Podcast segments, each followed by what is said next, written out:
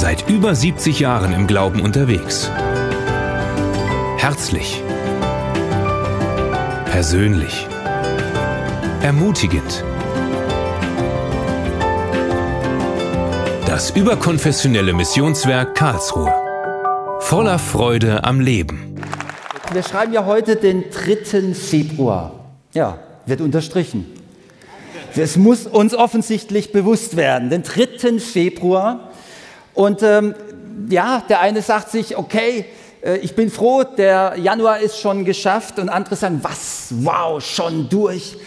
Aber wir stehen irgendwie doch noch am Anfang des Jahres. Es sind noch über 90 Prozent vor uns. Wer sich irgendetwas vorgenommen hat für dieses Jahr, also da kann man noch dranbleiben. Manch einer wird sich ja schon im Fitnessstudio wieder rar machen, der sich vielleicht zum Anfang des Jahres äh, mutig äh, entschlossen hat, teilzunehmen. Aber wie auch immer es äh, für dich ist, wir haben am Ende des Jahres so ein bisschen Revue passiert in unserem Leben, so als Familie und haben geschaut, was war denn 2018 für uns besonders markant, besonders wichtig. Und ein Ereignis, das hat meist alles andere irgendwie überlagert und übertroffen. Bei uns war das Jahr 2018 geprägt von Umbaumaßnahmen. Ich weiß nicht, ob du auch Umbaumaßnahmen im Jahr 2018 erlebt hast, aber bei uns wurde das sehr praktisch und sehr konkret. Also wer im letzten Sonntag hier war, da hat vielleicht so ein kleines Lesezeichen mitgenommen, das ich so als Gruß angeboten habe. Und wer nicht da war, der darf das auch heute noch äh, an der Info oder bei mir holen. Aber der, der ein oder andere hat sich vielleicht gewundert, warum steht die Familie Inhoff vor einer Baustelle? Da stehen sie vor einer Baustelle, ist tatsächlich unsere Baustelle. Und da haben wir so einen Bauabschnitt quasi absolviert. Und wir haben das so erlebt, wie viele die bauen oder die Umbaumaßnahmen erleben, ja, da gibt es Phasen, da ist es laut und staubig und richtig anstrengend und auch irgendwie frustrierend. Manchmal geht es nicht vorwärts. Und dann gibt es andere Phasen, da geht es freudig voran. Da geht es irgendwie schnell voran, man sieht viel. Und ich glaube, so eine Baustelle liefert ein wirklich passendes Beispiel und viele Parallelen für unser geistliches Leben. Jesus sagt ja, ich will meine Gemeinde bauen. Ja, bauen löst bei mir ganz viele Erinnerungen aus. Bauen, das hat ganz viel damit zu tun, äh, wie das einfach auch ganz praktisch abläuft. Und ähm, den einen mag Bauen eher bedrohen, den anderen mag es begeistern. Der eine liebt den Betonduft, der andere schreckt sich vom Baustaub. Aber ich weiß nicht, wer sich da ein bisschen bewegt und das eine oder andere vielleicht erlebt hat. Uns ging es so wie vielen, die aktuell irgendein Bauprojekt haben. Man wartet nicht auf die Baugenehmigung, die lag lange vor. Man wartet auf die Handwerker. Ja? Da einige wissen, von was ich rede. Man wartet auf die Handwerker und äh, das ist ganz interessant. Auch bei Gott ist es so, er hat einen wunderbaren Plan für unser Leben. Seine Absicht ist klar, der Plan liegt längst vor und manchmal wartet er auf uns. Manchmal wartet er auf uns. Aber ich möchte heute Morgen sagen, Gott hat etwas vor mit dir. Das ist das, was ich so über diese Predigt schreiben möchte, was wir uns äh, ein bisschen anschauen wollen. Gott hat etwas vor mit dir. Und äh, da meine ich wirklich jeden ganz persönlich und uns auch gemeinsam als Gemeinde. Ich möchte mit euch gern eintauchen in einen Text, den Paulus seiner Gemeinde in Philippi schreibt. Wir lesen dort, wer mitlesen will, der kann seine Bibel aufschlagen, im Kapitel 1, Vers 6 folgende Aussage. Und dort steht, ich bin darin guter Zuversicht, dass der in euch das gute Werk angefangen hat, der wird es auch vollenden bis an den Tag Christi Jesu. Amen. Gleich zu Beginn dieses Briefes schreibt Paulus diese Worte, ganz am Anfang. Und es ist eine Gemeinde, zu der er eine ganz besonders herzliche Beziehung pflegt. Er schätzt diese Gemeinde, er liebt diese Gemeinde, er hat eine außergewöhnlich dynamische Zeit erlebt, als er so circa 50 nach Christus, da sind sich die Historiker so ziemlich einig, dort in Philippi diese Gemeinde gestartet hat. Es war eine Begeisterung vor Ort, es war eine große Freude. Gott hat Unglaubliches gewirkt. Aber als er diesen Brief schreibt, da ist diese Gemeinde in einer ganz anderen Verfassung. Er selbst ist im Gefängnis, die Gemeinde ist bedrückt und die Gemeinde ist auch irritiert. Da gab es verschiedene Situationen, die haben der Gemeinde die Freude genommen, die haben dieser Gemeinde diese anfängliche erste Begeisterung und den Schwung genommen. Und da gab es Leute, die haben irritiert. Und ich weiß nicht, aber es trifft so ziemlich auch auf unsere Situation manchmal zu, dass einfach Zweifel oder auch unsere Gefühle irgendwo überhand nehmen. Also vermutlich kennt das jeder, der ein Bauprojekt äh, durchführt, dass es nicht immer so nach Plan läuft. Und wenn das nicht nach Plan läuft, ja, dann macht man sich gewisse Gedanken. Dann stellt man sich die Frage, schaffe ich das? Schaffen wir vielleicht den richtigen Termin? Wird das überhaupt klappen? Klappt es überhaupt mit diesem Bauunternehmer? Können wir der ganzen Sache wirklich, äh, können wir da fortfahren. Und äh, das ist eine, eine ganz heikle Sache. Und wenn es dann darum geht, dass unerwartete Situationen auftreten, Zweifel aufkommen, ja, dann sind wir doch irritiert. Dann kostet uns das Nerven. Und Paulus, er sagt dieser Gemeinde genau das, möchte er ihnen ins Herz legen. Ich bin voller Zuversicht. Ich bin voller Zuversicht, was Gott bei euch begonnen hat, das wird er auch zum Ziel führen. Und das ist etwas, das wir uns immer wieder vor Augen führen dürfen, immer wieder neu ins Herz legen dürfen, dass Gott, wenn er etwas begonnen hat, dann wird er es zum Ziel bringen. Die ganze Bibel redet darüber. Als Gott in der Schöpfung begonnen hat, das Chaos, von dem am Anfang die Rede ist, da sagt er, und die Erde ist wüst und der, dann hat er sehr absichtsvoll, sehr planvoll gehandelt. Und ich stelle mir das vor, wie wenn ein Künstler an einem Kunstwerk agiert. Dann sieht er zum Beispiel die Situation, sagt, es ist dunkel. Und er spricht, es werde Licht. Und es wurde Licht. Und dann schaut er sich das an und sagt, und es ist sehr gut. Und als er den Menschen geschaffen hat, dann schaute er ihn an und dann sagte er nicht nur, es ist gut, dann sagte er, es ist sehr gut. Und wenn er dich anschaut, dann sagt er das auch. Dann sagt er auch, du siehst sehr gut aus. Ah, ich habe hier eine, eine, Kamera hier dabei, da kann ich euch alle fotografieren, wie gut ihr ausseht. Aber es ist wunderbar, Gott, wenn er etwas anfängt, dann führt er es nicht nur irgendwie zum Ziel, sondern sehr gut. Gott führt es auch in deinem Leben sehr gut zum Ziel. Und auch wenn unsere Gefühle im Chaos sind, wenn unsere Gedanken ähm, uns noch keinen Plan aufzeigen. Es ist wunderbar. Gott macht es sehr gut. Wenn Gott handelt, dann macht er keine halben Sachen, sondern was er angefangen hat, das wird er sehr gut fertigstellen. Und wenn wir diesen Text, den wir hier so als Zusage haben, auf unser Leben übertragen, dann ist da noch ein weiterer Aspekt drin. Und bevor wir diesen Text an dieser Stelle mal ein bisschen genauer anschauen, will ich euch mal fragen, wer von euch hat schon mal bei so einem Umbauprojekt, einer Renovierung oder einem Umzug irgendwo mit Hand angelegt? Gibt es da, gibt's da praktisch? Wow, unglaublich viele praktische Leute. Dann kennt ihr vielleicht folgende Situation.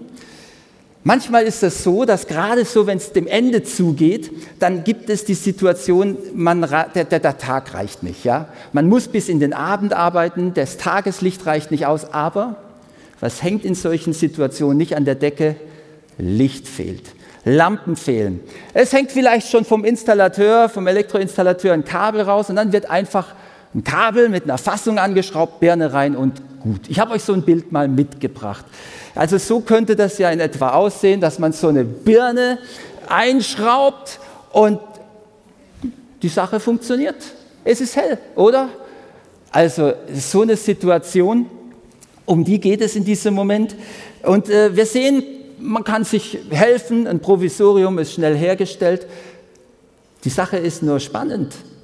Wenn dann eingezogen wird, wenn sich dann eingerichtet wird und wenn dann die Gäste eingeladen werden, und das ist mir nicht nur einmal passiert, dass ich als Gast dann in ein neu bewohntes Haus und gestaltetes Haus einziehe und ich stelle fest, da hängt noch das Baulicht an der Decke.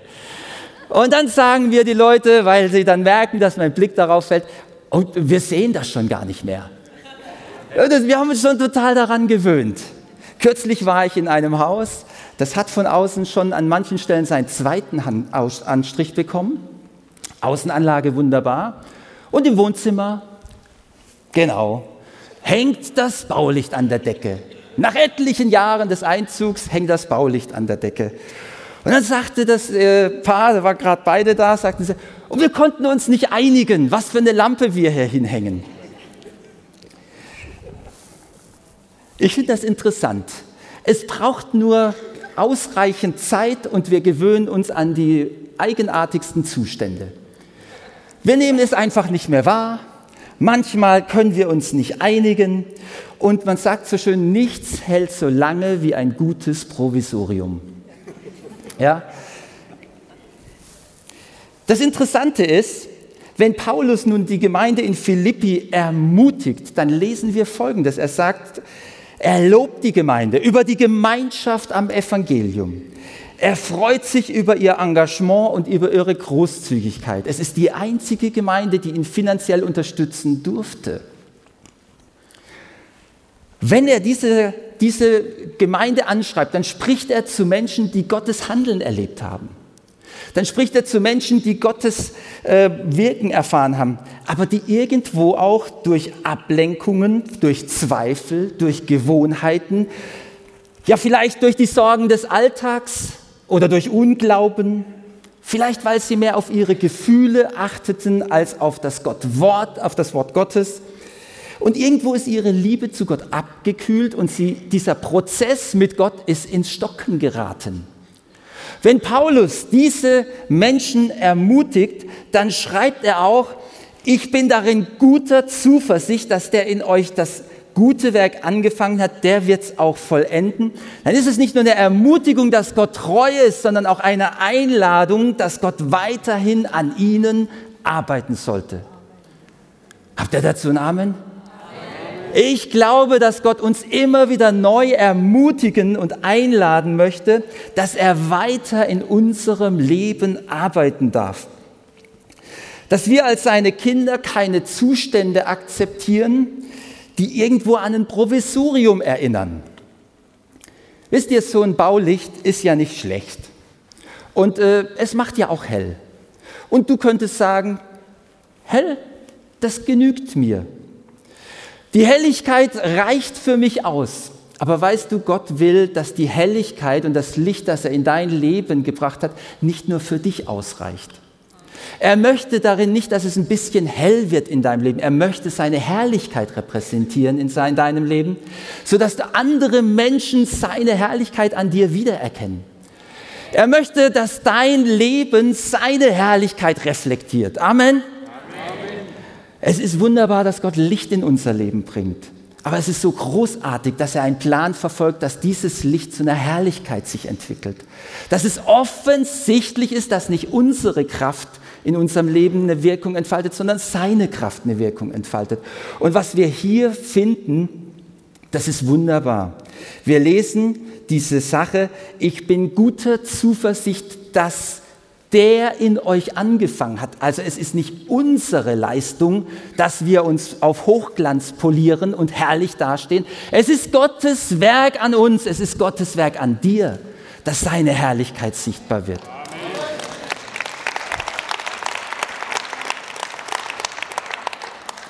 Das ist, das ist so eine wunderbare Perspektive, dass es hier darum geht, was Gott in unserem Leben und durch unser Leben hervorbringen will. Paulus, er hat mal dem, seinem geistlichen Sohn, dem Timotheus, hat er mal eine Ermutigung gegeben, die geht in die gleiche Richtung. Und diesen Text, ich lese ihn kurz vor, im 2. Timotheus 3, Vers 17. Der ganze Abschnitt ist sehr spannend und interessant. Aber wir wollen mal den Fokus gerade auf die letzte Zeile lesen. Da lesen wir, dass Gott möchte, dass der Mensch Gottes vollkommen sei, zu allem guten Werk geschickt.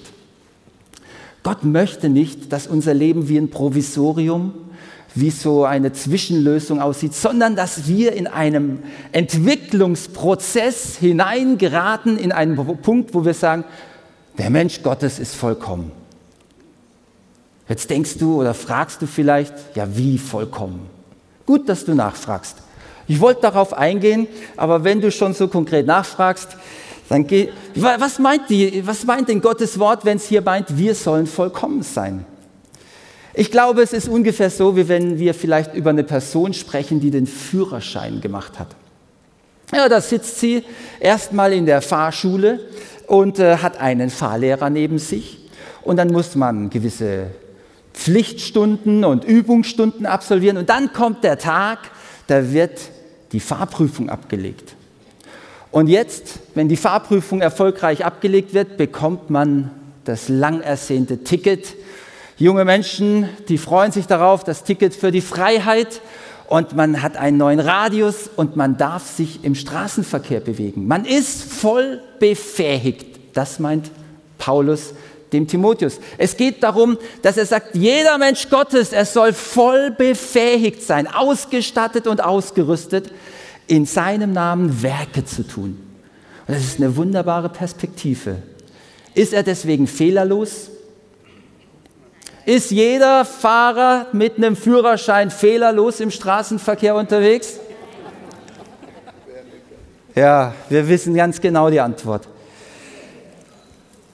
Nee, wir sind nicht fehlerlos. Und auch Christen sind nicht fehlerlos. Und doch will sie Gott vollkommen befähigen.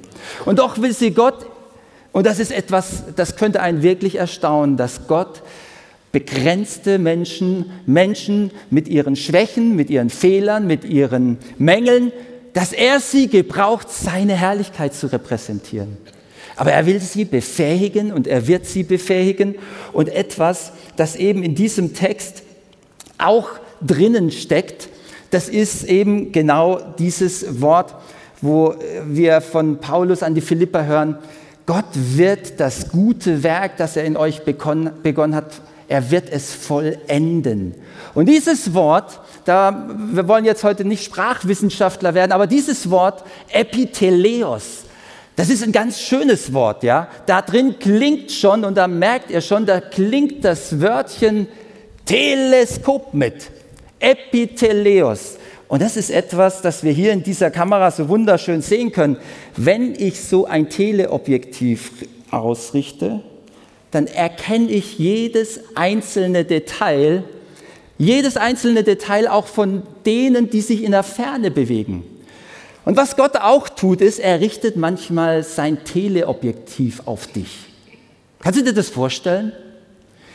Ich habe euch ein, ein, ein, Bild mitgebracht. Wir waren diesen Winter in einem äh, äh, Winterurlaub und da hatte es reichlich Schnee.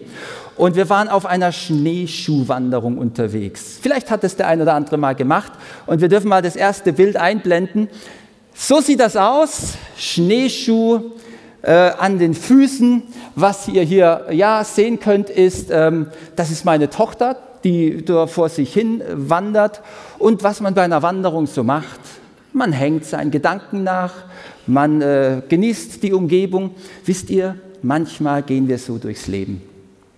Wir hängen unseren Gedanken nach, wir schauen auf die Umgebung, aber wir haben überhaupt nicht auf den Fokus, was Gott eigentlich will. Dann habe ich sie gerufen und gesagt, Talina, ich möchte mal ein Foto mit dir machen. Und ähm, ich habe tatsächlich ein Foto mit ihr gemacht. Und das Erste ist, ich meine, manchmal ruft uns Gott auch, ja. Und dann habe ich noch ein zweites Foto da, dann sieht es noch ein bisschen anders aus. Dann habe ich nämlich das ganze, die ganze Umgebung ausgeblendet. Und ich glaube, das, was wir hier in diesem Text finden, ist, Gott richtet manchmal den Fokus auf uns und er, ähm, er fordert uns heraus, dass wir uns dieser Situation stellen. Er möchte, dass wir nicht uns, äh, vielleicht richtet er den Fokus auf so eine Situation, die dem Baulicht ähnelt. Und er sagt im Moment, äh, in deinem Leben gibt es hier eine Situation, das ist ein, das ist ein grobes Provisorium. Das sollte tatsächlich Das sollte weiter sich entwickeln. Und er möchte uns, und Gott hat etwas vor mit dir, er möchte mit uns immer weiter sich dem Ziel nähern und dieser Absicht nähern, die er für unser Leben hat. Er möchte, dass wir in unserer Berufung leben, dass wir in unserer Bestimmung leben. In diesem Wort Epitheleos stehen zweierlei Aspekte. Er wird uns durchbringen bis zum Ziel und er wird an uns arbeiten bis zum Ziel. Gott will beides tun. Er will dich nicht nur treu hindurch begleiten, sodass du irgendwann mit letztem Schnapper vielleicht noch den Himmel erreichst. Ja, ich habe es geschafft. Ich habe es geschafft. Nein, er will, dass du bis zum Tag Jesu Christi mehr und mehr der Herrlichkeit Gottes repräsentierst. Ich, ich möchte uns so zum Ende einfach noch vier kurze äh, Phasen beschreiben, wo wir sagen können, wir können feststellen, in welcher Phase bewegen wir uns. Wo ist denn Gott mit uns am Werk? Schaut mal, vielleicht ist der eine oder andere sogar heute am Stream oder hier im Gottesdienst und fragt sich, was redet der überhaupt von einem Werk, das Gott in uns beginnt? Und er fragt sich, was für ein Werk? Nun, ich will dir sagen, vor 40 Jahren hat Gott in meinem Leben mit seinem Werk begonnen. Also es war eine Zeit, da kam ein Onkel aus Kanada und der hat auf dramatische Weise erlebt, wie Gott sein Leben verändert hat, wie äh, wir nicht nur an Gott glauben können, sondern wie wir Gott erleben können. Er hat das so krass erlebt, dass er sagte, ich komme von Kanada nach Deutschland, alle meine Geschwister müssen zusammenkommen. Und ich erinnere mich noch an diese Tage, wo dann die ganzen Onkels und Tanten im Wohnzimmer waren und wir Kinder waren in der Küche. Und am Ende dieser Zeit, dann sagte er so, ich muss wieder nach Kanada, aber ich möchte euch in eine Gemeinde bringen, die das lebt. Und er hat irgendwo eine Pfingstgemeinde gefunden. Ich ging in den Kindergottesdienst. Mir hat das gefallen. Irgendwie hat mich Gott dort sensibilisiert. Und als dann so eine, ein Gottesdienst, ich sagte das letzte Woche mit Reinhard Bonke stattfand, dann habe ich verstanden, dass Jesus mir Vergebung schenkt. Ich meine, man kann unterschiedliche Gründe haben, warum man zu Jesus kommt. Manch einer sucht ihn als Heiler. Ich wollte Vergebung. Ich wusste, ich habe genug angestellt, gelogen und gestohlen. Also ich denke oft an dieses Gebet von David, wo er sagt, bitte vergib die Sünden meiner Jugend. So, und dann ist das, aber das, was ich da erlebt habe, als Gott es begonnen hat, ich glaube, es ist einfach dieses Geschenk der Vergebung. Und was wir da vielleicht feststellen können, die Bibel redet auch von diesem Punkt, er sagt, wenn wir dazukommen. Ich möchte mal sagen, der erste Schritt, den wir erleben, ähm, und die erste Phase, da habe ich diese Tafel hier, das ist, dass wir teilnehmen.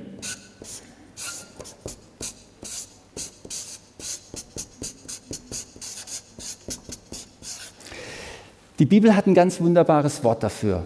Du bist ein geistliches Baby. Wollen wir nicht sein, oder? Aber Fakt ist, das Leben beginnt. Du bist ganz am Anfang. Du bist Gottes Kind. Und das ist etwas Wunderbares. Wenn Gott uns sagt, ich habe dich bei meinem Namen gerufen. Du bist mein. Du bist mein. Ich kenne dich. Das ist ein wunderbares Geschenk, wenn wir da drin sind. Aber irgendwann, dann will Gott dass wir weiterkommen. Und wenn der Psalm, da, äh, der Psalm 23, wenn David in diesem Psalm sagt, Gott bereitet einen Tisch vor mir, dann stell dir vor, am Anfang bist du ein Teilnehmer. Du sitzt an diesem Tisch, aber du sitzt auch nur an diesem Tisch.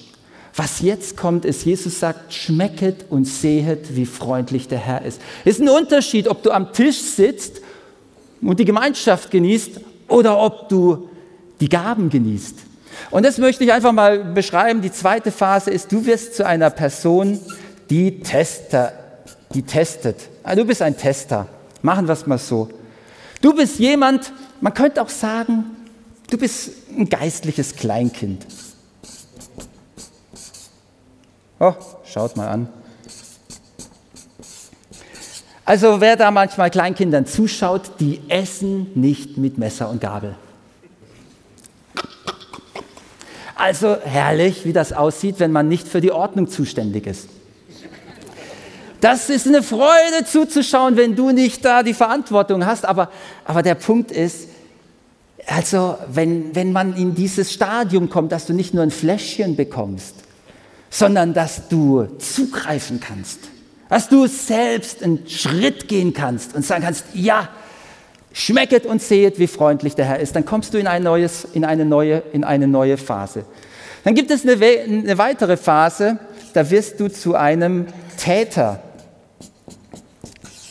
Also da sagt Jesus, wer meine Worte hört und sie anwendet und tut, der wird zu einer geistlich reifen Persönlichkeit. Er sagt mal, Jünglinge, geistliche Jünglinge und junge Frauen, die das Böse überwinden können, die im Sieg leben lernen, die nicht nur äh, das, sag ich mal, hier mit der Flasche bekommen, die nicht nur ein bisschen äh, nach dem Segen greifen, ähm, so und sondern die, die lernen tatsächlich die Herausforderung, das Wort Gottes anzuwenden, die Verheißung anzuwenden und sie überwinden den Bösen. Und ihr wisst alle schon, die jetzt in der letzten Phase sind, was jetzt kommt. Ja? Paulus, wir nehmen an, es war Paulus, der den Hebräerbrief geschrieben hat, der sagt mal, ihr solltet schon längst Lehrer sein und nicht mehr solche, die Milch zu trinken haben. Ihr solltet Trainer sein, ja, und ähm, ihr solltet andere lehren, und das sind geistliche Väter, und Mütter. Und die Sache ist, du könntest jetzt sagen, ja, muss ich da eine besondere Rolle einnehmen? Wo immer du in deinem Leben hier mündig geworden bist und reif geworden bist und siegreich geworden bist, an dieser Stelle kannst du andere lehren. Wie hast du den Sieg errungen? Wie bist du durch die Schwierigkeit gegangen? Wie hast du Engpässe überwunden? Wie hast du Glauben gelernt in Zeiten, wo die Not da war?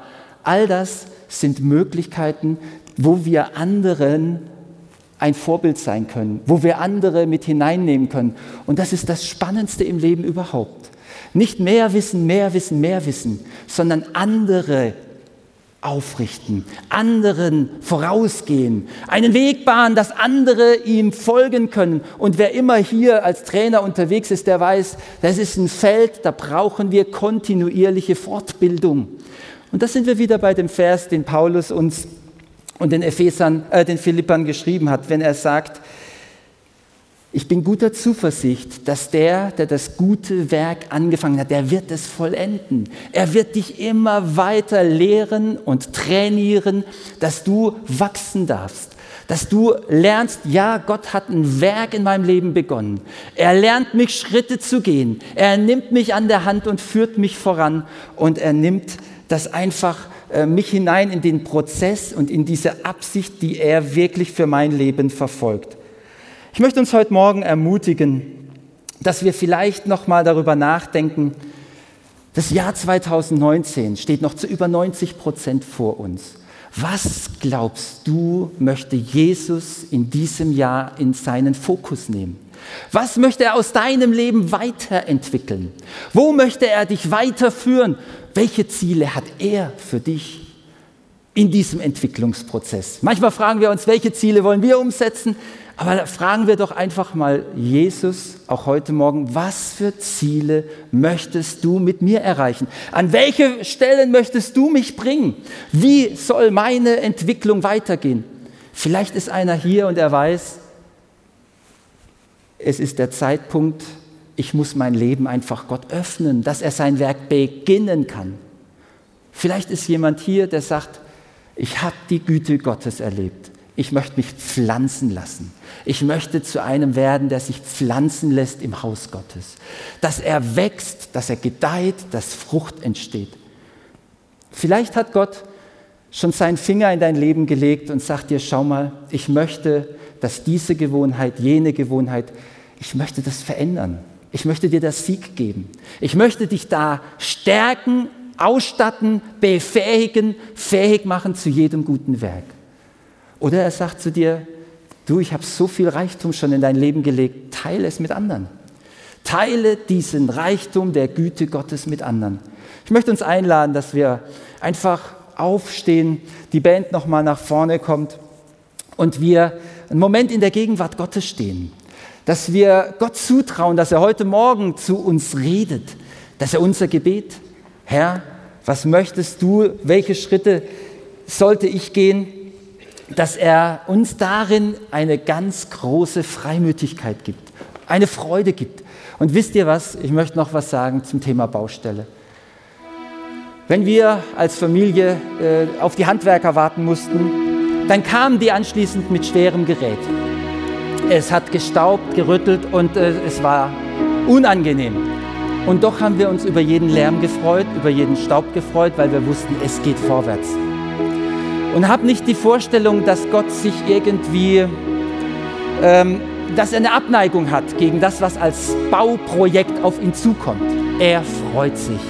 Wenn du ein Ja gibst, wenn du betest, Herr, dein Wille soll in meinem Leben geschehen, dann freut er sich, das, was er vorbereitet hat, umzusetzen.